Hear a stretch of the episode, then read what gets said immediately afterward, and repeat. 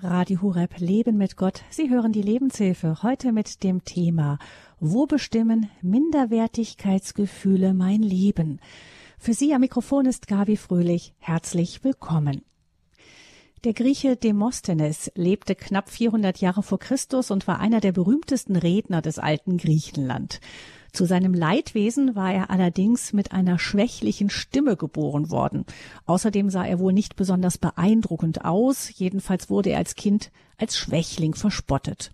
Grund genug eigentlich für jede Menge Minderwertigkeitskomplexe in einer Gesellschaft, in der das brillante Wort und ein athletischer Körper so viel zählten.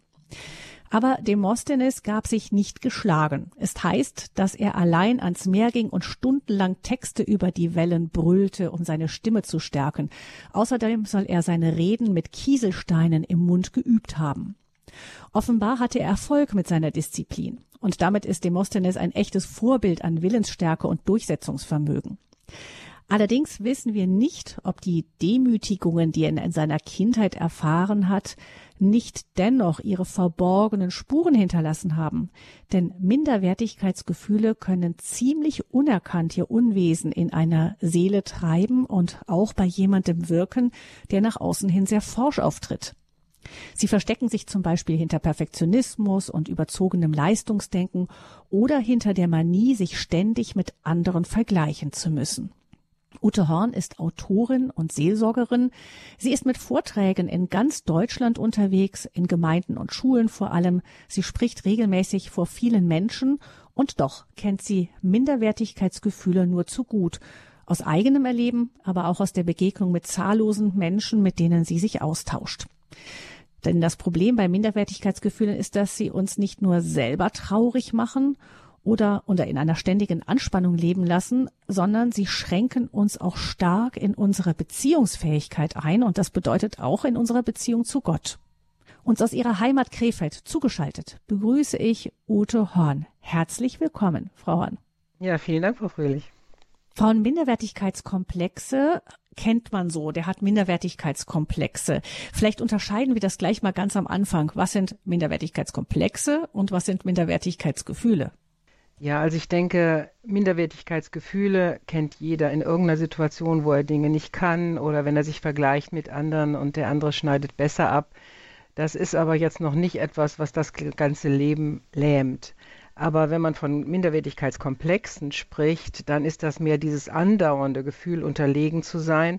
Und das mündet dann oft auch im Rückzug aus Angst vor negativen Beurteilungen, sodass ich immer einsamer werde. So würde ich das vielleicht beschreiben. Man bewegt sich immer in dem Bereich, wo man sich stark fühlt und die anderen Bereiche, in denen man sich nicht so gut fühlt, die meidet man. Ja, oder so. Das kann natürlich auch passieren. Das heißt, die Minderwertigkeitsgefühle sind verborgener bei Komplexen. Das ist klar. Das ist eine handfeste Problematik. Ähm, die sieht man meistens auch. Wo begegnen Ihnen denn die Minderwertigkeitsgefühle so? Also ich bin ja viel im Land unterwegs und bin dann oft privat untergebracht und nicht in Hotels. Von daher habe ich ganz viel Kontakt zu Menschen. Und manchmal frage ich so beim Frühstück oder Abendessen, gerade auch wenn Jugendliche am Tisch sind, na, was sind denn eure Stärken? Und dann erlebe ich ganz oft ein Zucken in den Schultern. Stärken? Nee, ich glaube, ich habe gar keine Stärken. Und das begegnet mir auch bei Erwachsenen, wenn ich sage, was sind deine Stärken? Vielleicht ist das äh, aus einem Gefühl auch, ich kann, kann, mich doch jetzt nicht selber hier darstellen und sagen, was ich gut kann. Das geht ja dann vielleicht Richtung Stolz. Stolz ist die Ursünde aller Menschen. Vielleicht ist das ganz tief auch in uns drin, dass wir gar nicht selber auch zu uns stehen können in unseren Stärken. Aber mir ist es ganz wichtig, dass ich im Laufe meines Lebens gelernt habe, zu meinen Stärken und zu meinen Schwächen zu stehen und damit auch ehrlich und authentisch zu werden. Was können denn die Ursachen dafür sein? Also Sie haben es gerade schon ein bisschen angesprochen, die ähm, das gibt die Wurzelsünde, die Ursünde, der Stolz. Und wenn wir dann unseren eigenen Ansprüchen nicht genügen, dann ähm, kippen wir ins Gegenteil und halten uns für überhaupt nicht mehr gut. Aber ähm, ist das, hat das vielleicht auch mit einer gesellschaftlichen Entwicklung zu tun? Denn ebenso Minderwertigkeitsgefühle kommen ja wirklich sehr, sehr oft vor. Ja, also man bezeichnet ja unsere Kultur, die deutsche Kultur, auch als Leistungskultur. Das ist mir sehr aufgefallen, als ich äh, mit meiner Freundin darüber sprach, die jetzt schon über 30 Jahre in Thailand lebt als Thailand-Missionarin. Und sie sagt, Thailand, die Thailänder, das ist eine Beziehungskultur. Und sie erzählte mir ein Beispiel, also wenn du drei Thailändern ein Zimmer gibst und den Auftrag, das ganze Zimmer weiß zu streichen, dann kann es sein, du kommst abends vorbei und es ist höchstens die Hälfte des Zimmers gestrichen. Du sagst, ihr hattet so viel Zeit, was ist denn passiert? Und dann erzählen die, ja, also meinem einen äh, Kollegen hier, dem geht es nicht so gut, seine Frau hat gerade ein Kind verloren oder bei dem anderen, da liegt die Mutter im Sterben und wir mussten uns jetzt erstmal um den Menschen kümmern. Wir konnten jetzt nicht hier die Arbeit tun. Wogegen, wenn du drei Deutschen die Aufgabe gibst, ein Zimmer zu streichen, dann, dann ist das Zimmer abends fertig, aber die haben keine Ahnung, wie es vielleicht ihrem Kollegen geht, weil man darüber nicht redet, weil die Leistung steht so stark im Mittelpunkt. Und ähm, mir ist das dann auch gerade im Zusammenhang mit ihr nochmal so aufgefallen. Äh, sie rief mich eines Tages an und sagte, habt ihr am Samstag Zeit, kann ich euch besuchen kommen? Äh, und sie rief an von einer Dienststelle. Also sie hat da aushilfsweise gearbeitet. Und dann habe ich nur gesagt, ja, das klappt, äh, ihr könnt um drei kommen, äh, alles gut. Und habe wieder aufgelegt. Und als sie mich dann am Samstag besuchen kam, hat sie gesagt, hör mal, das hat mich ja komplett verletzt. Ich sage, wieso, was habe ich denn gesagt? Du hast mich doch gefragt, wann du kommen kannst. Ich habe ja gesagt, alles gut. Und ich habe gedacht, wir sehen uns doch in Kürze, dann können wir doch dann über alles austauschen. Ja, aber du hast noch nicht mal gefragt, wie es mir geht. Ja, ich sage, aber du hast mir doch gesagt, du rufst von deiner Dienststelle aus an. Das geht doch gar nicht hier. Smalltalk im, äh, im Büro, das geht überhaupt nicht für mich. Also du stiehlst doch dem Arbeitgeber die Zeit. Sie war fassungslos und hat gesagt, also in welcher Kultur lebst du denn? Und da ist ihr erst aufgefallen, dass sie jetzt 30 Jahre anders geprägt war und damit überhaupt nicht mehr gut umgehen konnte mit unserer Leistungskultur, die das so als oberste Priorität setzt. Und damit kommen wir ja ganz schnell auch in diese Falle der Minderwertigkeit, wenn wir diesen Ansprüchen nicht genügen in unserer Gesellschaft. Also der Leistungsdruck führt auch dazu, dass wir eben da ständig das Gefühl haben, wir kommen nicht hinterher, wir leisten nicht genug. Ja, genau. Und wir hängen uns oft selber auch die Latte immer zu hoch. Also wir nehmen uns zehn Aufgaben vor und wissen genau, mehr als vier können wir eigentlich gar nicht schaffen. Und so gehen wir abends äh, müde ins Bett und aber unzufrieden, weil wir denken, boah, wir haben es wieder nicht geschafft. Und so geht das im Privaten wie auch im Beruflichen. Also da wird ja auch die Latte immer höher gelegt, was man alles leisten muss. Und dann geht man immer ständig mit diesem Gefühl durch die Welt, ja, ich packe es nicht und es ist zu viel und ich schaffe es nicht. Und ähm, das ist natürlich ganz traurig. Und ich denke, das andere ist auch, dass wenn wir wirklich Fehler machen, jeder Mensch macht ja Fehler, dass wir die dann immer wie unter einer Lupe ansehen. Also Versagen äh, kommt gar nicht vor, darf nicht vorkommen. Wenn, muss man es vielleicht vertuschen. Aber wir gehen da nicht ehrlich und offen damit um und es, äh, ja, es belastet uns. Und ich merke das selber an mir auch. Also Beispiel gestern, ich fahre mit einer Freundin, eine andere Freundin besuchen und ich war da schon öfters. Die wohnt äh, in der Mühlenstraße, aber ich gebe in mein Navi, weil das ein bisschen weiter weg war, Mühlenweg ein, merke das aber nicht. Und wir fahren an eine ganz andere Stelle in dem Ort. Und ich dachte noch zwischendrin, wieso fährt er denn heute so? Das verstehe ich aber nicht. Ich bin doch sonst immer anders gefahren. Aber wir waren so intensiv im Gespräch, dass ich dann auch gedacht habe, komm, ich folge jetzt einfach dem Navi. Und dann stehe ich vor einem ganz falschen Haus. Und ich denke, gut, mhm. das kann doch wohl nicht wahr sein. Also ich habe mich fertig gemacht und meine Freundin sagte nur, sei doch nicht so unbarmherzig mit dir. Das kann doch jedem mal passieren. Ich sage immer, weißt du, wie oft ich schon bei der Frau war? Das kann doch jetzt nicht wahr sein, dass wir hier vor dem falschen Haus stehen. Also verstehen Sie, man ist mhm. so dann, das, da kann der ganze Tag kann mies sein, weil man denkt, was ist denn nur mit dir los? Wieso konnte dir das denn passieren? Und das kriegen es natürlich auch noch alle mit, weil wir wollten eigentlich um 9 Uhr da sein, dann mussten wir auch noch anrufen, wir sind um 9.10 Uhr da. Natürlich war das das Gelächter schlechthin. Wie kannst du denn äh, den Weg nicht mehr finden? Das verstehe ich nicht. Mhm. Wobei ich jetzt nicht gesagt hätte, ich hätte den Weg nicht gewusst. Ich habe nur einfach gedacht, komm, bist du auf der sicheren Seite. Das Navi weiß über alles. Ja, mhm. klar, wenn man es richtig programmiert. Aber ich hatte ja einen Fehler gemacht. Ist aber schwierig. Mhm. Und schon steigt die Minderwertigkeit wieder.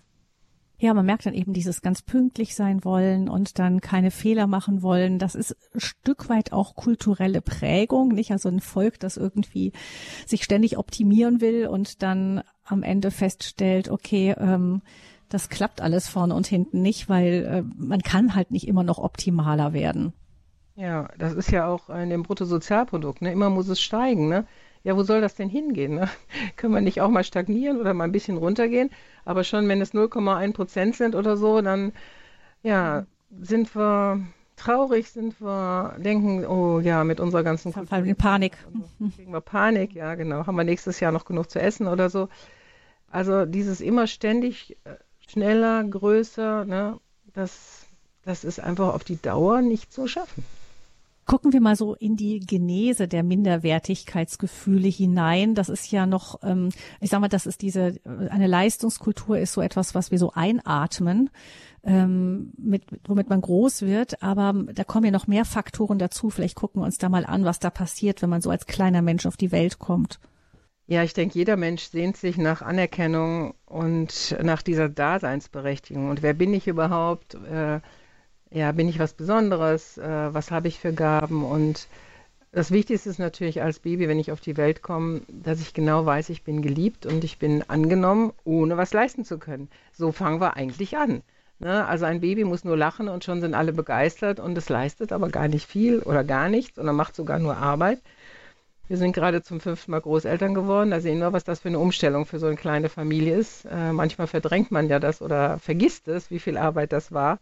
Aber da sieht man das nochmal hautnah. Und trotzdem klagt man nicht, weil das einfach so, so schön ist, wenn dieses kleine Wesen einen anlächelt. Aber man wird ja größer und äh, auch da ist man ständig angewiesen eigentlich auf Feedback.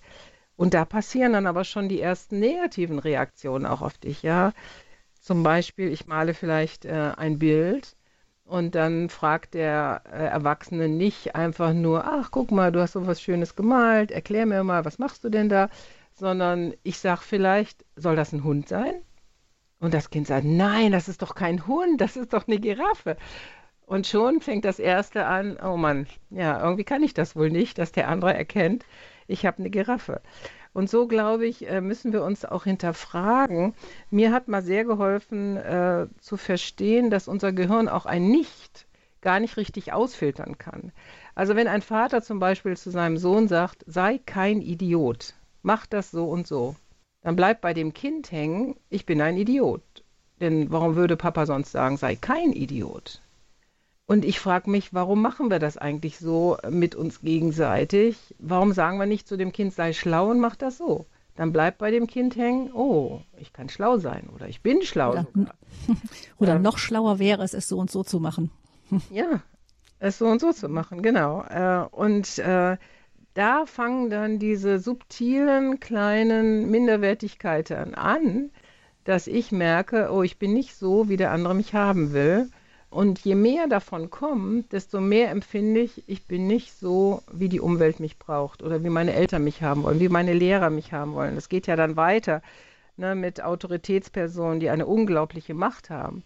Aber auch Geschwister, die nur ein oder zwei Jahre älter sind oder Freunde oder Cousins, Cousinen.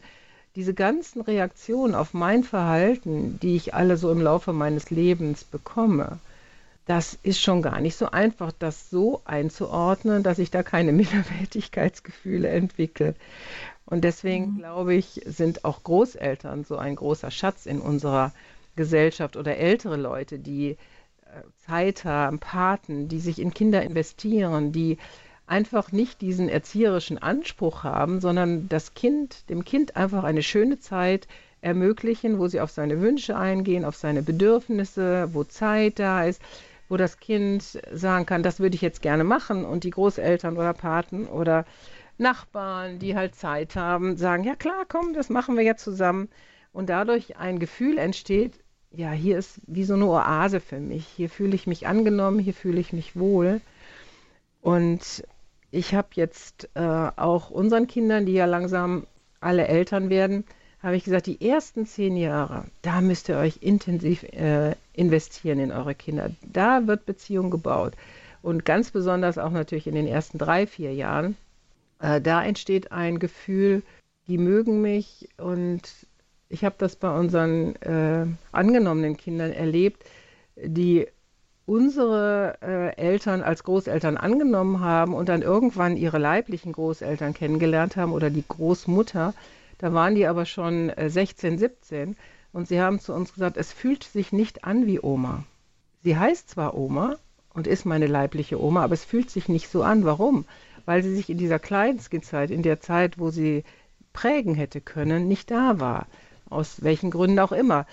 Ähm, also von daher ist mir das sehr, sehr wichtig, auch jetzt, wo ich Enkelkinder habe, dass ich sage, ich muss mich in diese Kleinstkindphase, muss ich mich investieren, damit die Kinder auch später eine Beziehung zu mir haben und einfach ein gutes Gefühl haben, wenn sie an mich denken. Sie können das vielleicht nicht unbedingt erklären, aber sie spüren, da ist Annahme, bedingungslose Annahme. Und das wünsche ich allen Kindern, dass sie solche Menschen haben in ihrem Leben, wenn sie keine Großeltern haben, dass es dann Paten sind oder Nachbarn oder in der Gemeinde Menschen. Und ich finde diesen Satz wirklich immer sehr wachrüttelnd. Es braucht ein ganzes Kind, ein ganzes, nee, Entschuldigung, es braucht ein ganzes mhm. Dorf, um ein Kind aufzuziehen. Dass es mehrere Leute braucht, um diesem Kind das Gefühl zu geben, du bist richtig, du bist willkommen hier auf dieser Welt. Denn es ist ja auch gar nicht ähm, so einfach, manchmal da die Waage zu finden. Man weiß ja inzwischen auch von der Psychologie her, dass es auch nicht gut ist, ein Kind immer über die Maßen zu loben, nicht? Weil wenn das Lob dann wegfällt, dann fängt das Kind an, für das Lob zu arbeiten und wenn das dann irgendwann mal wegfällt und das wird im Leben irgendwann mal passieren, spätestens in der Schule oder so, kommen dann auch mal Momente, wo das eben heißt, das war jetzt nicht gut, ähm, dass die Kinder dann, wenn man sie eigentlich immer nur gelobt hat, auch zusammenbrechen. Ja, ich glaube, Kinder haben einen, einen Anspruch, ein Recht darauf, äh, auch, ich sag jetzt mal, gerecht beurteilt zu werden oder, oder richtig oder dass man nicht alles nur gut heißt, was sie machen. Und ich glaube, das äh, kann auch passieren, äh, bis Kinder in den Kindergarten kommen, dass Eltern äh, eine kleine Prinzessin, einen kleinen Prinzen herangezogen haben und immer alles war toll. Und dann auf einmal kommen sie in den Kindergarten und merken, oh, das sehen aber nicht alle so, dass ich immer nur toll bin oder das kann ich ja gar nicht und der kann das schon. Und dann ist es schwierig. Also ich habe auch in meiner Kindererziehung erlebt, dass meine Tochter hatte mal eine Mühle gemalt und äh, so zwischen Tür und Angel zeigte sie mir und sagte, guck mal Mama, ich habe eine Mühle gemalt. Und ich nur so oberflächlich, gar nicht genau geguckt, boah, die ist ja toll, super. Und sie sagte, ja, du sagst ja immer nur zu allem, was ich mache, super. Es ist doch gar nicht super. Guck mal, wie die Räder stehen. So kann der Wind gar nicht da reinblasen. Ich habe das gar nicht richtig hingekriegt. Ich habe jetzt eigentlich gedacht, du zeigst mir, wie man dieses Windrad da richtig auf eine Mühle malt, sodass der Wind da auch reinfahren kann. Aber du findest ja immer alles toll, was ich mache. Oder mein, mein Sohn, der hat mich in der Schulzeit, hat er mir mal zwei Gedichte vorgelesen und hat gesagt, Mama, ich sag dir nicht, wer die Gedichte geschrieben hat. Das eine hat mein Freund geschrieben, das andere habe ich geschrieben. Sag mal, welches dir besser gefällt. ja, denkt man schon, oh, Glatteis, ne? Aber mhm. er wollte wirklich die Wahrheit hören. Er wollte nicht, da hat er mich ja schon gut erkannt, dass ich natürlich sonst gesagt hätte, dein Gedicht mir, gefällt mir besser. Aber er wollte die Wahrheit hören und er hat gelernt, mit dieser Wahrheit auch umzugehen. Und interessanterweise ist es das Kind, was später mal zu mir gesagt hat, Mama, Kritik ist kostenlose Beratung. Also äh, äh, du willst mich doch dann weiterbringen. Ich weiß doch, dass du es grundsätzlich gut mit mir meinst. Ich meine, es gibt ja auch vielleicht die Eltern, die immer alles nur äh, schlecht sehen und sagen, du machst alles falsch und so. Das meine ich ja jetzt nicht, sondern wenn man grundsätzlich von der Annahme aussieht, dass der andere es gut mit mir meint, dann ist es doch auch wichtig, zu sagen, ja, guck mal, da hast du eine Schwäche oder da müssen wir lernen, mit umzugehen oder ja, das Bild ist dir nicht so gut gelungen, aber dafür hast du das gut gemacht oder so und da eine Ehrlichkeit reinzubringen. Also da, glaube ich, brauchen wir äh, Fingerspitzengefühl, aber ich glaube, das ist ganz, ganz wichtig. Das heißt, wir haben jetzt äh, zumindest mal anhand dieser Beispiele auch klar, dass es eben bei Minderwertigkeitsgefühlen eben nicht darum geht, dass man jemand ist, der nicht besonders viel kann, sondern der irgendwie so eine innere Sicherheit, also ein Mensch, der das nicht hat, der ein gesundes Selbstbewusstsein hat, ist jemand, der ähm, eine innere Sicherheit hat, dass es gut ist, dass er da ist oder sie da ist und das unabhängig von dem, was man gerade leistet. Ja, und dass äh, jeder Mensch letztendlich ähm, auch die anderen braucht. Wenn ich alles kann, dann brauche ich die anderen nicht. Dann, ähm, dann verliert die Gesellschaft auch ihren Halt. Dadurch, dass ich auch sagen kann, ich brauche Hilfe oder das kann ich noch nicht so gut oder ich will das lernen, sage ich einem anderen, kannst du mir dabei helfen? Ich möchte das auch können, was du kannst. Und damit kommen wir in eine gewisse Abhängigkeit, in eine Beziehungsfähigkeit. Und eigentlich ist das total kostbar. Also ein Mensch, der alles kann, der niemand braucht, der ist eigentlich ein armer Mensch.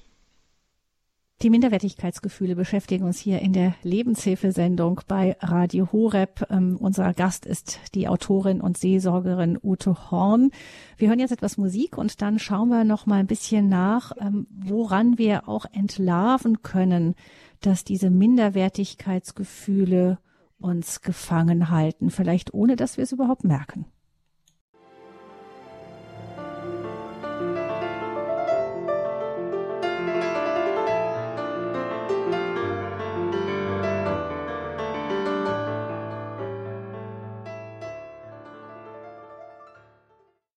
Wie gehe ich mit Minderwertigkeitsgefühlen um? Das ist unser Thema hier in der Lebenshilfe mit der Autorin und Seelsorgerin Dr. Ute Horn. Sie ist mein Gast hier. Mein Name ist Gabi Fröhlich.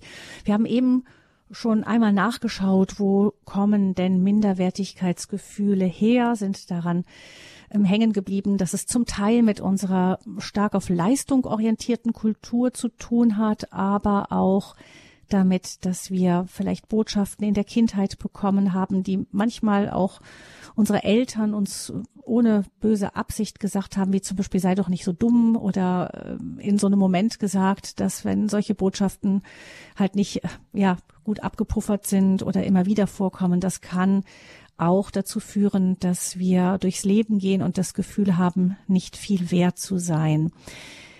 Frau Horn, woran merkt man denn, Sie haben ja auch gesagt, Sie haben da durchaus auch selbst im Leben immer wieder mit zu tun, haben das Beispiel ähm, von Ihrer ähm, falschen Navi-Eingabe vor kurzem genannt.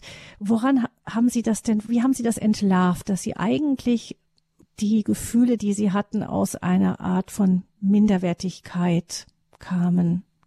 Also wir waren mal eingeladen bei einem Künstler so, wir hatten unser ganzer Hauskreis und der hat uns erklärt, man könnte Gott loben mit Gesängen, mit Gebeten, aber auch mit Bildern. Das war uns ein Stück neu und er sagt, er malt ganz oft für Gott Bilder und er wollte uns äh, das sozusagen offenbaren und hat uns dann eingeladen, hat in die Mitte von einem Tisch hat er Fingerfarben hingestellt und alle möglichen Wasserfarben und so, hat uns weiße Blätter gegeben, hat Lobpreismusik angemacht und hat gesagt, jetzt malt doch Gott mal ein Bild. Und in mir war sofort, nee, das mache ich nicht.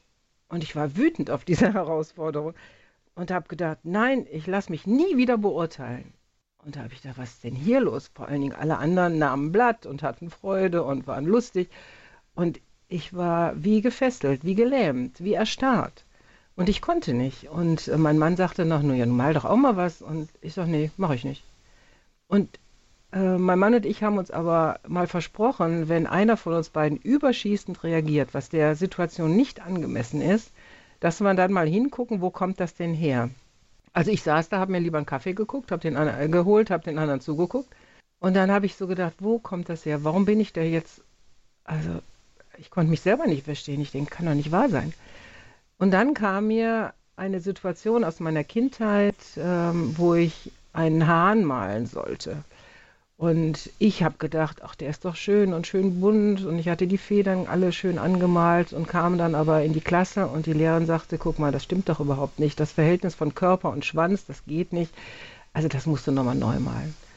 Naja, also beim ersten Mal denkt man sich ja noch nicht viel dabei. Und dann habe ich es nochmal neu gemalt, aber es war immer noch nicht richtig. Also ich habe den Herrn dreimal gemalt und habe trotzdem eine Vier gekriegt. Und ich war fertig. Und, und die Situation war mir sofort vor Augen.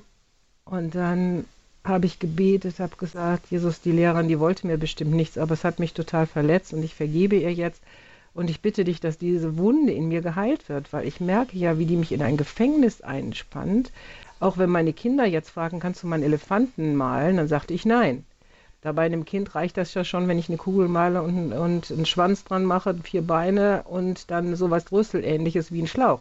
Das Kind beurteilt mich ja nicht, oh, das hast du aber jetzt überhaupt nicht gut gemacht oder so, aber auch da habe ich gemerkt, nee, also wollte ich nicht. Ich wollte nicht malen und zeichnen mit meinen Kindern.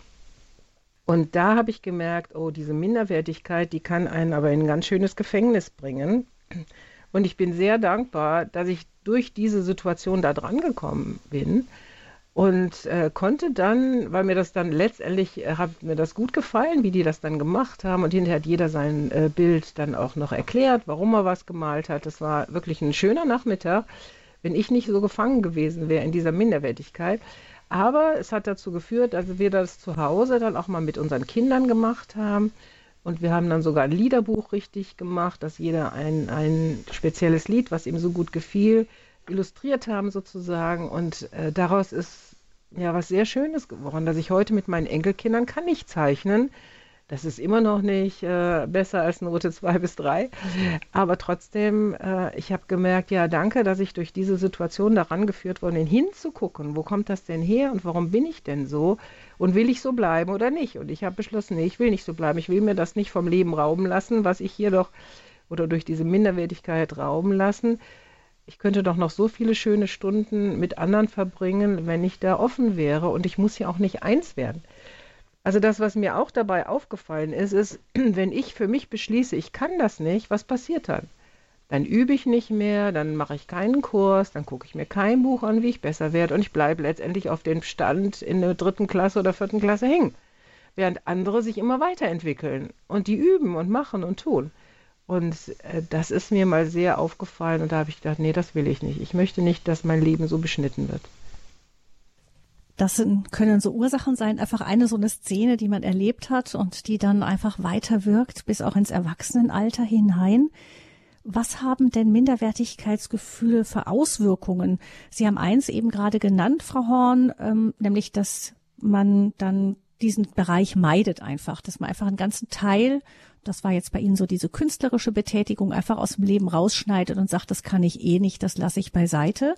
Und dann aber die ganzen Möglichkeiten, die in diesem Bereich versteckt sind, die Freude auch daran, ähm, dann eben auch verliert dadurch. Was gibt es noch für Auswirkungen?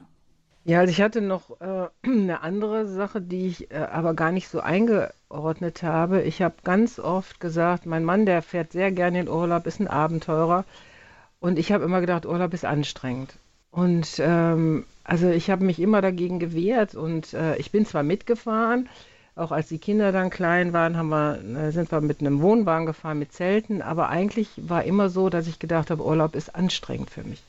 Und ich habe dann immer behauptet, äh, was aber auch zum Teil stimmt, ich sage, zu Hause habe ich 160 Prozent meiner Kraft und wenn ich im Urlaub bin, nur 60 Prozent.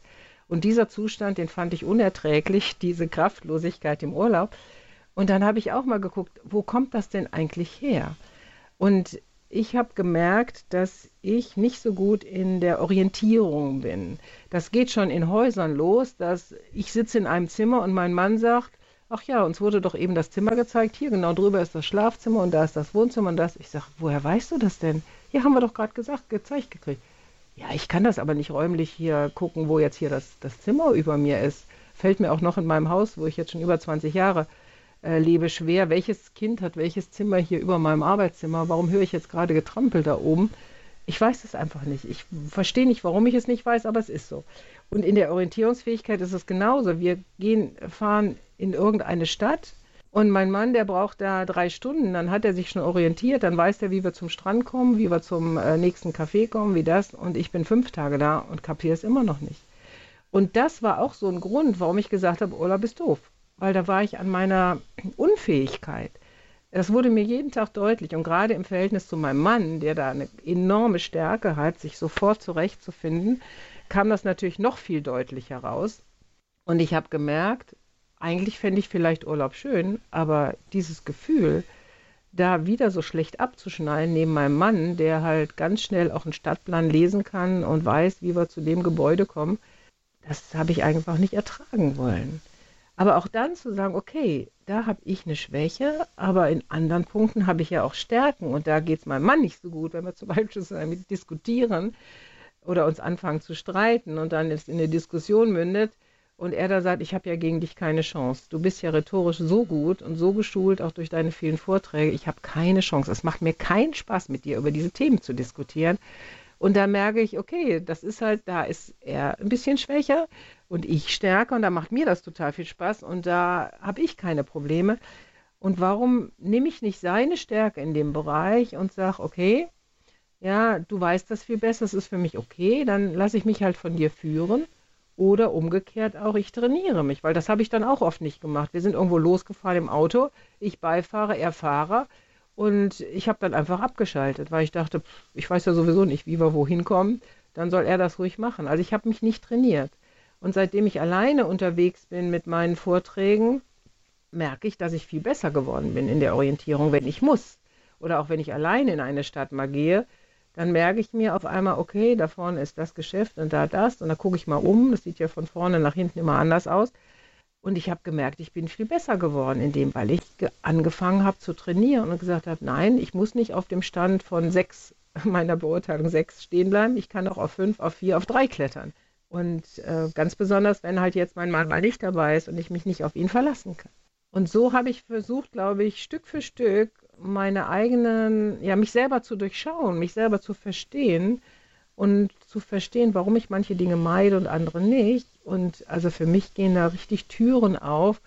Und ich bin da so dankbar für, dass wir nicht dabei stehen bleiben müssen äh, bei den Reaktionen, die wir sonst so an den Tag legen.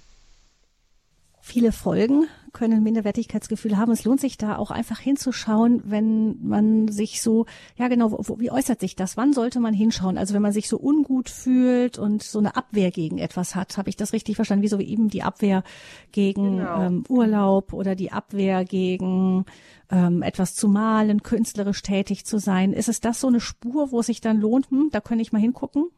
Ja, und das, was ich eben schon mal sagte, wenn ich, wenn die, die Reaktion, die ich zeige, eigentlich nicht mhm. adäquat ist, wenn die, wenn die zu viel ist, wenn, sage ich mal, von, von zehn Leuten äh, acht, neun gut damit umgehen können, nur ich da mich immer fertig mache, ja, und dann auch so Glaubenssätze in sich zu entdecken. Also wir saßen in einem Restaurant, mein Mann und ich, und ich sage, boah, ich hasse es, diese viele Speisenkarte, die, äh, die so groß ist. Und mir wäre es lieber, da würden nur sieben Gerichte draufstehen. Das überfordert mhm. mich total.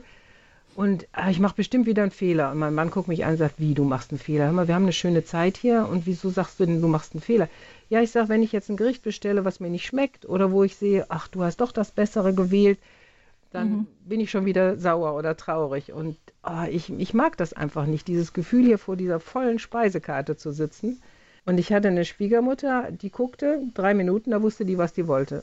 Und mal konnte sie nur eine Suppe essen, mal äh, ja auch Fisch oder dann das. Oder die wusste das immer und das war auch immer das Richtige. Und ich tat mich da immer so schwer. Und, äh, und der Grundsatz war aber, ich wollte keine Fehler machen. Und äh, den habe ich jetzt auch entlarvt in meinem Leben, dass äh, ich muss dazu stehen, dass ich Fehler mache. Ich muss lernen, über mich zu lachen. Ich muss Humor entwickeln, sonst werde ich nicht glücklich. Und ja, ich denke, da ist Gott uns doch ein großes Vorbild. Der ist so barmherzig mit uns. Wenn wir kommen, sagen, wir haben Fehler gemacht, dann vergibt er uns. Und er ist doch mein Vorbild. Und ja, mein Mann, der ist sehr, sehr barmherzig mit sich. Also wenn der, wenn wir auf eine Reise gehen, dann packt er in 0, nix und wenn er einen Schlafanzug vergessen hat, dann ist das eben so. Dann schlafe ich eben in T-Shirt und Hose. Ist doch kein Problem, Ute. Wo siehst du ein Problem? Wenn ich das aber machen würde, denke ich, oh, fange ich schon an, dement zu werden? Wie kann mir das denn passieren? Das darf einfach nicht passieren. Man kann auch eine Liste vorher machen, abhaken.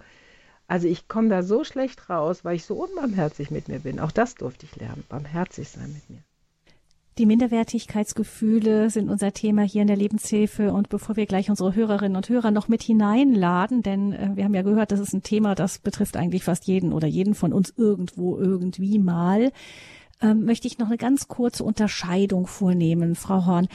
Minderwertigkeitsgefühle werden oft mit Demut verwechselt oder umgekehrt. Bei Demut denkt man, das ist jemand, der sich für minderwertig hält. Als Christen, wie unterscheiden wir das? Ja, ich leide da sehr drunter, dass das oft so verwandt wird. Also für mich ist eigentlich Demut vom Begriff her Mut, da ist ja Mut drin, zu dienen. Und Mut zum Dienen habe ich mit meinen Gaben. Das heißt, ich muss mich kennen, ich muss auch meine Gaben kennen und muss die auch bereit sein einzusetzen. Das ist für mich eigentlich wahre Demut. Ich bin mir bewusst, dass ich die Gaben von unserem Schöpfer, von Gott Vater geschenkt gekriegt habe. Die sind in mich hineingelegt. Und ähm, wenn ich da was mitmache, dann ist das sozusagen mein Dank an ihn zurück. Das ist für mich Demut. Demut heißt für mich nicht, ich kann nichts, ich bin nichts, ich habe nichts und macht ihr mal alle. Das ist dann Minderwertigkeit. Und damit kann Gott nicht so gut arbeiten mit uns, wenn wir ständig sagen, nee, traue ich mir nicht zu, kann ich nicht, mache ich nicht. Und dann bleiben wir ja auch auf diesem Niveau. Und von daher muss ich sagen, ist mir dieser Begriff Demut sehr wichtig. Ich habe Mut zu dienen mit meinen Gaben, aber ich bin auch in der Abhängigkeit zu Gott, dass ich sage, letztendlich ist es ein Geschenk, was ich gekriegt habe. Aber ich glaube, er ist sehr traurig, wenn wir die Gaben vergraben, so wie wir ja auch an diesen Beispielen äh, aus dem Neuen Testament wissen, äh, wo dann einer eine Gabe kriegt, der eine zwei, der andere fünf. Und der, der nur eine Gabe hat, vergräbt sie auch noch. Und Gott geht sehr hart mit diesem Menschen ins Gericht, wenn er seine Gaben nicht zum Wohl einsetzt. Daher Demut, ein Leben so aus der Dankbarkeit. Ja. Das bereit ist, eben auch aus dieser Dankbarkeit heraus wieder zurückzuschenken und das, was man bekommen hat, weiterzugeben, mhm. fruchtbar zu machen. Ja, danke für diese Unterscheidung. Ute Horn ist unser Gast in der Sendereihe Lebenshilfe. Es geht um das Thema Minderwertigkeitsgefühle. Und Sie, liebe Hörerinnen und Hörer, sollen die Möglichkeit haben, auch sich mit Ihren Fragen einzuschalten unter der Hörernummer 089 517 008 008. Noch einmal ganz langsam zu Mitschreiben die Hörernummer von Radio Hureb. Hier jetzt zur Sendereihe Lebenshilfe über das Thema Minderwertigkeitsgefühle. 089 517 008 008. Und nach einer Musik geht's weiter im Gespräch mit Ute Horn und dann hoffentlich auch mit Ihnen.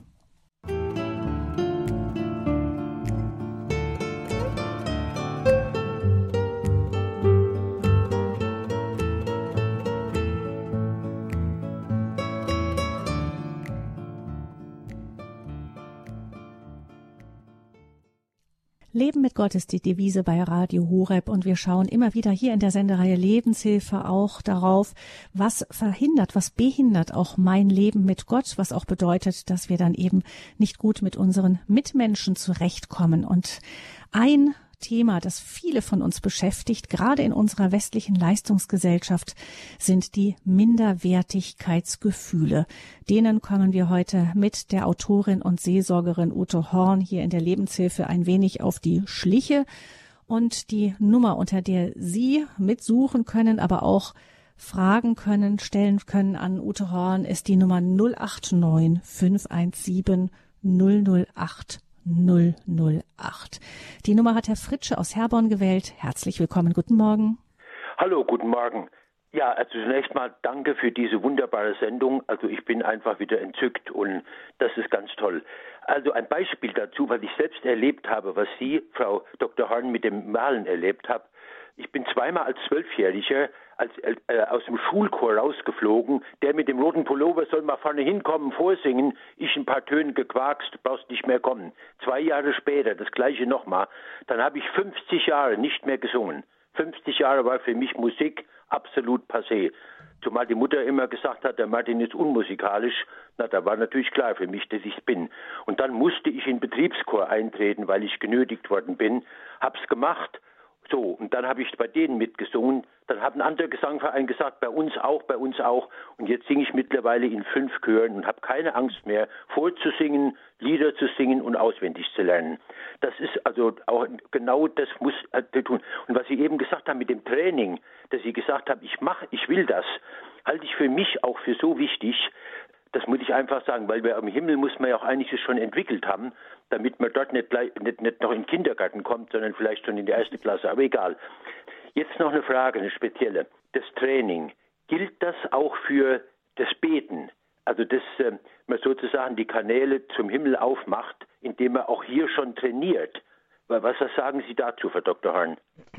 Ja, finde ich auf jeden Fall, dass man das trainiert und dass äh, dass das wie Fleisch und Blut in einen übergeht. Also ich weiß nur, als ich das allererste Mal mit anderen zusammen gebetet habe und die haben laut gebetet, frei.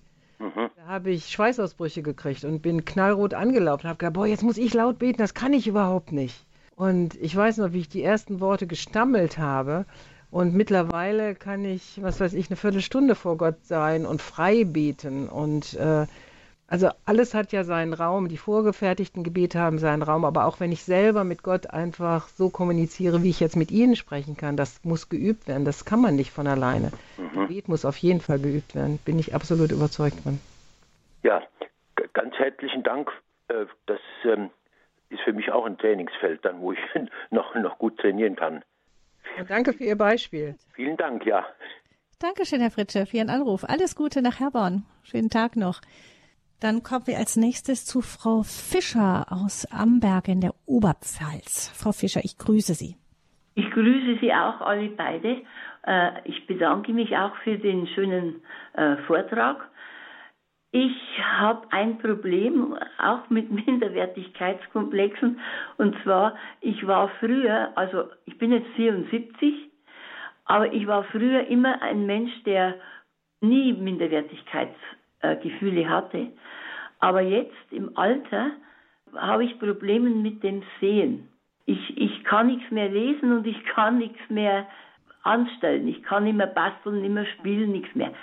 Und jetzt habe ich mit meinen Enkeln große Probleme. Und da habe ich solche Minderwertigkeitskomplexe, dass ich mir immer denke, für was bin ich noch da? Ich kann nichts mehr. Was macht man da? Ja, also erstens würde ich sagen, dass Ihre Enkel äh, nicht sagen würden, die Oma kann nichts mehr. Und äh, ich habe einen Freund, der ist komplett blind und das Enkelkind liebt seinen Opa. Und sie können ja immer noch Geschichten erzählen. Und das ist was, was zum Beispiel die Jungen äh, oft gar nicht mehr so erleben, dass man Gedichte auswendig vorsagt, dass man mit den Kindern Lieder singt, dass man aus der Fantasie heraus Geschichten erzählt. Hm, das wollen die aber nicht. Das wollen die nicht? Nee. Okay. Das wollen die nicht.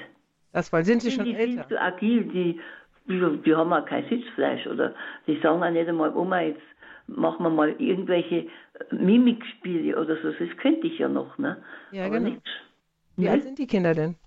Die sind, ähm, sind Zwillinge, die sind jetzt neun, waren jetzt bei der Erstkommunion. Mhm. Die große ist elf. Ja. Ja gut, das ist natürlich auch schon ein Alter, wo, wo ich ja gesagt habe, die ersten zehn Jahre, da habe ich sie noch mehr oder weniger für mich und danach werden die Einflüsse von den Freunden, von der Gesellschaft, von der Schule immer größer und Genau. sie lösen sich immer mehr ein Stück. Ja. Ähm, das ist auch wirklich nicht so einfach. Ähm, Die andere Oma, die sieht natürlich gut, die kann alles machen. Und ich würde so gern mit ihnen lernen und so, weil ich könnte das vom Beruf her auch. ja, Aber ich kann nichts mehr machen. ja. Vielleicht gibt es Lernfelder so als Idee, die wo die Kinder eben genau das machen müssen, was sie nicht können, nämlich lesen, dass sie einfach Mhm. zum Lesen üben äh, zu ihnen kommen und ihnen dann vorlesen sollen Lesen, oder, ja, ja. oder solche Felder oder dass sie sich die Hausaufgaben vorlesen lassen. Das kann ja vielleicht auch dann, ich denke mal, auch wenn man selber den dem anderen bittet, auch für da wo das ist das, was Frau Horn Sie ja auch sagten, dass da wo wir Schwächen haben, kann man auch die Stärken des anderen hervorlocken vielleicht. Mhm. Oder vielleicht was zusammen backen oder zusammen kochen. Das denke ich, können sie ja noch. Wenn sie sagen, komm, Mhm. Ja, also, ja. Ladet euch zum Pfannekuchenessen ein oder so und äh, ihr dürft die selber machen oder so oder was weiß ich auch, ne? Ja, ihr lest mir das Rezept vor und ich helfe euch dann dabei. Ah ja, okay. ne? Sowas wäre ja auch eine Möglichkeit. Jawohl. Ich kann mir Sie vor- mir schon ein ich kann mir bisschen vorstellen- geholfen. Ich kann mir vorstellen, Frau Fischer, dass es dennoch nicht einfach ist, weil ja nicht nur ähm, ihre Sehbeeinträchtigung dazukommt, sondern auch, dass die, die Kinder heute oft von den Interessen hier, da ist irgendwie so wie so ein Quantensprung, das erlebe ich manchmal, Frau Horn, dass dann, ähm, ich erinnere mich an den Psychologen Rüdiger Maas, der bei uns sagte, er hat angefangen, Generationenforschung zu betreiben, weil er gemerkt hat, dass er mit seinen Großeltern äh, besser nachvollziehen konnte, das Leben als bei seinen eigenen Kindern. Also, dass da irgendwie so eine wie, wie wirklich wie so auch eine große Veränderung im, in den Interessen, im Verhalten ist, die, Ja. die bekommen natürlich die ältere Generation zu spüren, denke ich auch, Frau Horn, oder? Auf jeden Fall. Aber ich denke, also unser jüngster Sohn, der hat mir mal gesagt, Mama, ich bin dir so dankbar, dass du mir gezeigt hast, dass es auch noch ein Leben außerhalb des Handys und des Computers gibt. Computers gibt, da haben Sie recht, jawohl. Und ich habe allen Kindern wirklich beigebracht, auch äh, leckere Kuchen zu backen, schöne Gerichte zu kochen. Und das kommt ihnen so zugute. Und einer meiner Söhne wurde Arzt und der hat gesagt, ich habe auf so vielen Stationen immer wieder Nussecken mitgebracht. Und die haben immer gesagt, ja, hat deine Mutter gebacken, ne? Und dann immer, nee, habe ich selber gemacht. Was? Du kannst backen und so? Oder jetzt eine Mousse au Chocolat hat mein einer Sohn äh, dann ge gemacht, als Freunde zusammen zum Spielen kamen und die haben gesagt, ja, wo hast du die denn her, ne? Ja, die habe ich selber gemacht. Also das ist, glaube ich, ein Schatz, den Sie ihnen auf jeden Fall mitgeben können. Mitgeben können, jawohl. Mhm. Was, haben, was habt ihr vor? Was wollt ihr gerne lernen noch von mir? Oder meine Großmutter hat auch gesagt, ja, wenn du mal so und so alt bist, dann bringe ich dir bei, wie man einen guten Hefeteig macht. Ja, genau. Also das könnten Sie vielleicht mit ihnen machen und dann können die auch immer was mit nach Hause nehmen, was sie gerade frisch gebacken haben oder gemacht haben. Ja, also das könnte schon noch mal eine Aktion sein, die vielleicht gut wäre. Ah ja. Jawohl, ich bedanke mich herzlich, Gerne, Frau Fischer. wünsche Ihnen alles Gute und Gott segne Sie. Ja, danke. Auch Sie auch. Ihnen alles Gute, Frau Fischer. Viel, viel Segen. Dann hören wir als nächstes eine Hörerin, die sich meldet, ohne ihren Namen zu nennen, ganz aus dem Süden Deutschlands. Herzlich willkommen. Ja, guten Tag. Ich möchte noch mal kurz auch der Oma Fischer äh, Mut machen. Äh, Lebkuchen zu backen, das ist äh, Tradition geworden bei uns äh, mit den Kindern. Und meine Kinder haben eben auch äh, in der Schule, wenn äh, in der Klasse jemand Geburtstag hatte, eben auch dann Kuchen gebacken. Aber nun jetzt zu mir und zu den Minderwertigkeitskomplexen. Ich bin als junge Frau bin ich in eine Position, äh, ja, ich möchte schon fast sagen, gesetzt, fast gedrängt worden, wo ich mich zunächst total ja, unfähig hielt. Und zwar war das dann äh, ja, im Sekretariat von einer Uni bei einem Rektor. Also ich habe dann als Sekretärin drei Magnifizenzen betreut, weil da ja auch dann die, die äh, jeweils immer alle zwei Jahre Wahl war. Und ich habe aber gelernt, ich war da sechs Jahre, ich habe gelernt als Nicht-Akademikerin, nicht mittlerer Reife, ich musste ja nur mit Akademikern umgehen, aber mein Fazit am Schluss war, ich habe da gelernt, was ich kann und was ich nicht kann. Und dass ich doch etwas kann, äh, habe ich dann eben danach erst äh, registriert. Ich bin mit einer Unbefangenheit, habe ich gesagt, ja, okay, ich, ich mache das und habe es eben dann auch erfüllen können. Ja, schön. Dankeschön. Also äh, man muss dann auch mal so wie ins Wasser springen. Mhm. Ja, vielen Dank für diese, diese, diesen Mutmacher, einfach das, das zu überwinden, das Gefühl, ich kann das nicht und sage, ich bin hier jetzt hingestellt und ich versuche es einfach. Nicht? Ja, Dankeschön. Ich muss sagen, meine Unbefangenheit hat mir da sicher geholfen. Vielen Dank. Ja, bitteschön. Alles, alles Gute Ihnen. Dankeschön. Eine weitere Hörerin meldet sich. Herzlich willkommen, ebenfalls ohne Name. Grüße Gott. Ja, grüß Gott. Bei uns ist oft gesagt worden zu meiner kleinen Schwester und zu mir, dumm geboren und nichts dazugelernt. Und jetzt erlege ich auf. Ja, das ähm, ist natürlich eine von den Botschaften, die man einem Kind natürlich überhaupt nicht mitgeben sollte. Frau Horn, vielleicht ein paar Gedanken dazu? Ja, das ist einfach furchtbar, vor allen Dingen, wenn das nicht nur einmal gesagt wird, sondern es immer wieder gesagt wird, dann bleibt das natürlich bei mir hängen. Und es braucht lange, bis diese Kerbe dann wirklich äh, raus ist. Ähm, Was kann man tun? Das vielleicht noch kombinieren mit, äh, mit der Frau, die gesagt hat, meine Unbefangenheit hat mir geholfen. Äh, wenn mir jemand etwas zutraut, dann steht er gerade auch hinter und sagt, ich glaube an dich und ich helfe dir. Dass wir dann auch Mut haben sollten. Also wenn jetzt jemand zu mir kommt und sagt, ich möchte, dass du das und das tust und ich denke, nee, kann ich überhaupt nicht. Dass ich dann aber diesem Menschen sage, okay, wenn du mir hilfst, wenn du mir das zutraust, dann will ich mir das auch zutrauen dann mache ich das jetzt, weil ich weiß genau, du wirst mir helfen, du wirst mich nicht hängen lassen, sonst würdest du mir ja diese Aufgabe gar nicht geben. Und ich glaube, das ist ganz wichtig und dass die Eltern eine Botschaft sägen. Aber es gibt ja noch Lehrer, es gibt noch äh, viele andere Lehrmeister, die mir vielleicht andere äh, Botschaften senden. Und in der Psychologie geht man davon aus, dass man also zehnmal gelobt werden muss, um einen Tadel praktisch dann wieder zu überdecken. Und ne, wenn jetzt immer wieder gesagt wird, du bist dumm geboren, aber dann auf einmal eine Lehrerin sagt, boah, das kannst du aber super gut, dann kommt das erstmal gar nicht an. Es braucht also immer wieder diese Betonung der Ermutigung und dessen, dass man dann im Laufe des Lebens auch sieht, äh, nee, es geht auch anders. Oder wie der ähm, Herr Fritsch am Anfang gesagt hat, mir wurde gesagt, also du kannst überhaupt nicht singen, deswegen gehst du in keinen Chor und hier raus.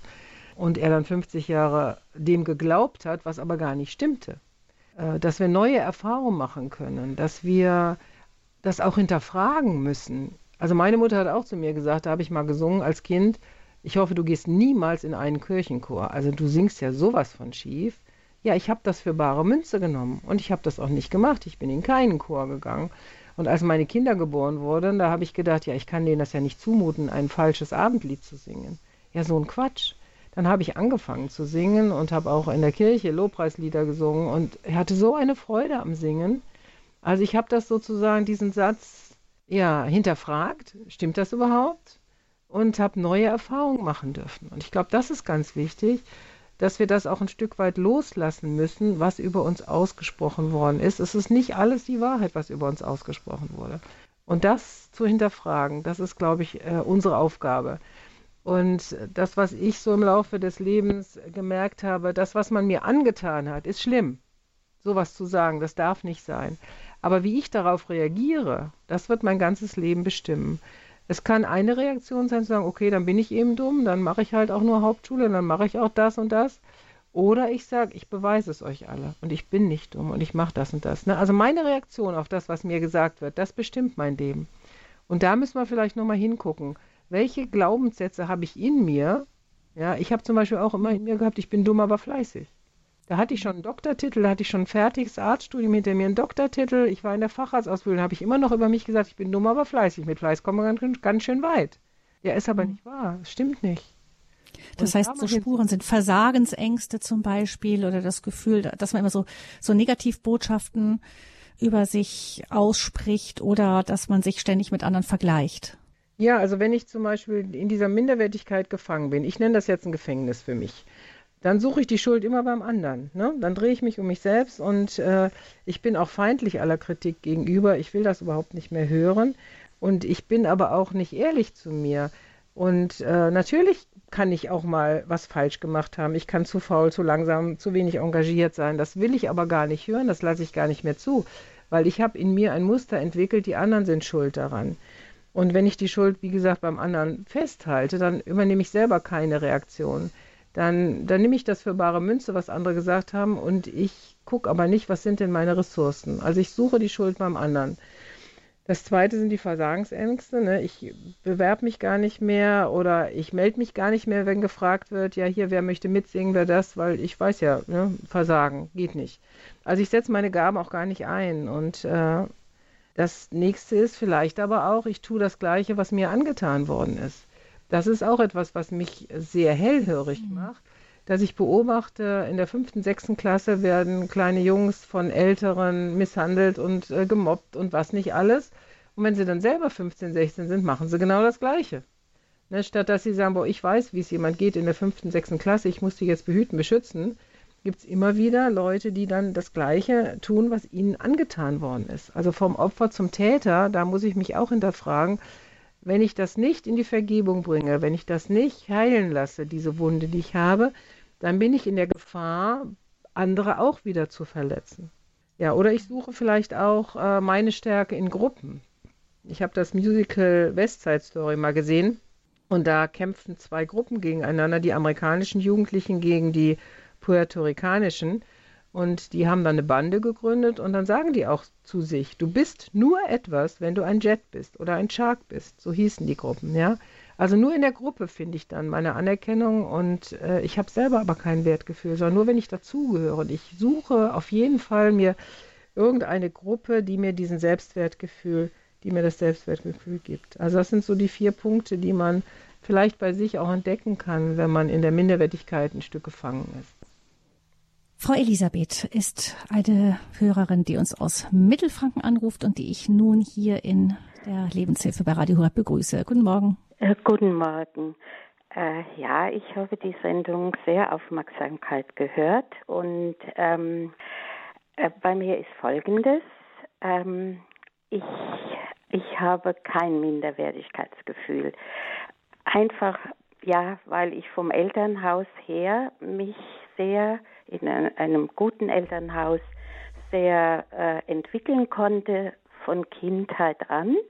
Ich, äh, aber die Schulzeit, ich wurde 1940 geboren in der Kriegszeit und äh, bei mir sind ganz viele Ängste noch aus dieser Zeit und vor allen Dingen in den ersten vier Jahren meiner Schulzeit äh, mit der sogenannten schwarzen Pädagogik. Also es wurde geschlagen und ich, wenn ich so zurückdenke, das mache ich oft, äh, ich, ich konnte sozusagen mich nicht, äh, ich konnte mein Kinderleben in der Schule, nicht, dass ich da frech war oder so, aber irgendwie ähm, habe ich da mit den Schlägen, wo ich über im Grund, ich kann Ihnen nur eins sagen, auch im Religionsunterricht, da hat der Pfarrer äh, für die Erstkommunion äh, mich ins Gesicht geschlagen, nur weil mir eine Bank umfiel. Später kam ein wunderbarer Pfarrer, der hat da ganz viel äh, aufgelöst. Und schon wie ich ins Gymnasium sollte, ich hatte Angst, ich hatte vor allem Angst. Aber ich hatte immer von außen wieder Antriebe. Zum Beispiel bin ich mit acht Jahren ja in den Kinderchor gegangen, der da bei uns im Westerwald äh, gegründet wurde von unserem Organisten und ähm, und nach dies ich hätte eigentlich erst mit neun Jahren gedurft, aber ich wollte unbedingt mitsingen und äh, und dann wie die Stunde vorbei war, rief er mich nach vorne und ich hatte riesig Angst, weil ich das und da hat er gesagt, ob ich Klavier spielen lernen will. Und ich habe auch dann äh, acht Jahre Klavierunterricht gehabt, aber auch der, dieser war sehr von der schwarzen Pädagogik. Also mhm. äh, die ganze Zeit war äh, sehr schwer für mich. Aber dann habe ich äh, praktisch immer wieder von außen, das habe ich dann schon immer das angenommen, äh, und ich habe ja Musik gemacht, ich habe dann noch Flöten gespielt, ich also ich habe dann in einer Gruppe gespielt, ganz viel. Aber nochmal zurück, diese Angst, irgendwie äh, das rauszuleben, die steckt noch heute in mir. Also das heißt, und es, ich ähm, muss mich so überwinden, wenn ich sie anrufe, aber mhm. dann bin ich immer froh, dass ich mich überwunden habe. Und jetzt möchte ich noch eine praktische Sache äh, sagen, jetzt ganz äh, mit diesem, was man sich alles vornimmt. Ich weiß auch, wie ich noch richtig konnte. Jetzt geht ja alles viel langsamer mit 83. Aber dass ich mir dann auch ganz viele Sachen vorgenommen habe, wenn ich zum Beispiel mir fünf Sachen vorgenommen habe und ich habe nur vier erreicht, dann war ich nicht zufrieden. Wenn ich mir aber drei Sachen vorgenommen habe und habe vier erreicht, mhm. dann war ich zufrieden. Also das ist nur ein kleiner äh, äh, äh, Hinweis für das, dass man sich da manchmal auch helfen kann. Ja, Aber dass man sich ganz viel vornimmt dann auch und dann hinterher dann eben dann eher scheitert an den eigenen Ansprüchen. Aber ich möchte gerne, Frau Elisabeth, noch etwas ähm, Frau Horn zuwerfen, eben wie wichtig das auch sein kann, gerade auch wenn man schwere Zeiten erlebt hat. Ähm, also offensichtlich hat das, was äh, Frau Elisabeth ja dann in ihrer Kindheit erlebt hat, die Bestätigung, die sie dann immer wieder bekommen hat. Und da kommt ja dann auch die große Verantwortung, die zum Beispiel auch Erzieher und so haben. Da können Außenstehende offensichtlich doch ganz, ganz viel gut machen, auch in einer Zeit, in der andere vielleicht dadurch, dass sie eben gewaltsam erziehen oder, oder jemanden frustrieren, demütigen. Man kann manchmal genauso wie ein, ähm, ein zerstörerisches Wort zerstören kann, kann ein aufbauendes Wort auch wirklich richtig viel bewirken.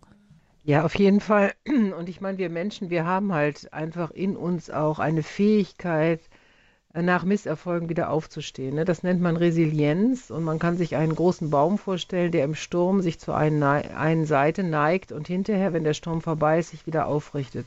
Und diese Fähigkeit hat Gott auch in uns hineingelegt dass uns nicht alles, was uns gesagt wird, kaputt macht oder dass wir hinterher wieder aufgebaut werden können, dass wir neue Erfahrungen machen können. Und ich glaube, da hilft auch diese wunderbare Gabe des Vergessens. Wir sind da oft sauer drüber, dass wir Dinge vergessen, aber überlegen Sie mal, Sie müssten alles behalten, was Sie den ganzen Tag über, über 80 Jahre lang äh, erlebt haben. Es gibt auch eine Gnade des Vergessens und dass wir neu anfangen können, dass wir neue Erfahrungen machen können, offen sein, mhm. was heute uns begegnet.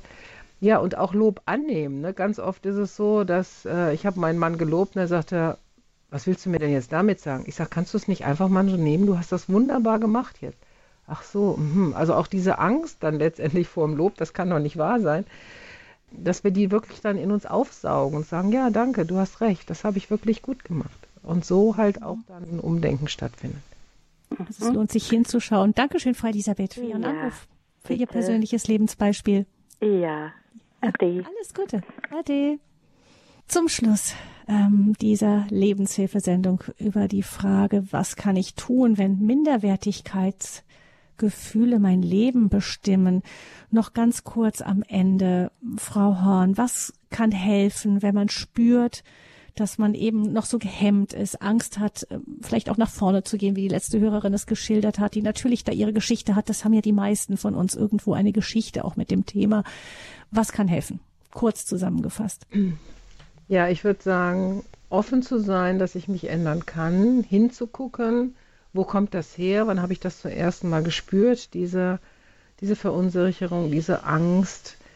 Äh, und dann mutig weiterzugehen, nach vorne zu sagen, ich muss nicht da stehen bleiben. Und äh, wir haben Jesus an unserer Seite, der uns immer helfen will. Wir haben eine wunderbare Jahreslosung. Er ist der Herr, der mich sieht, der mir hilft. Und ich habe da wunderbare neue Erfahrungen gemacht, dass ich auch gebetet habe.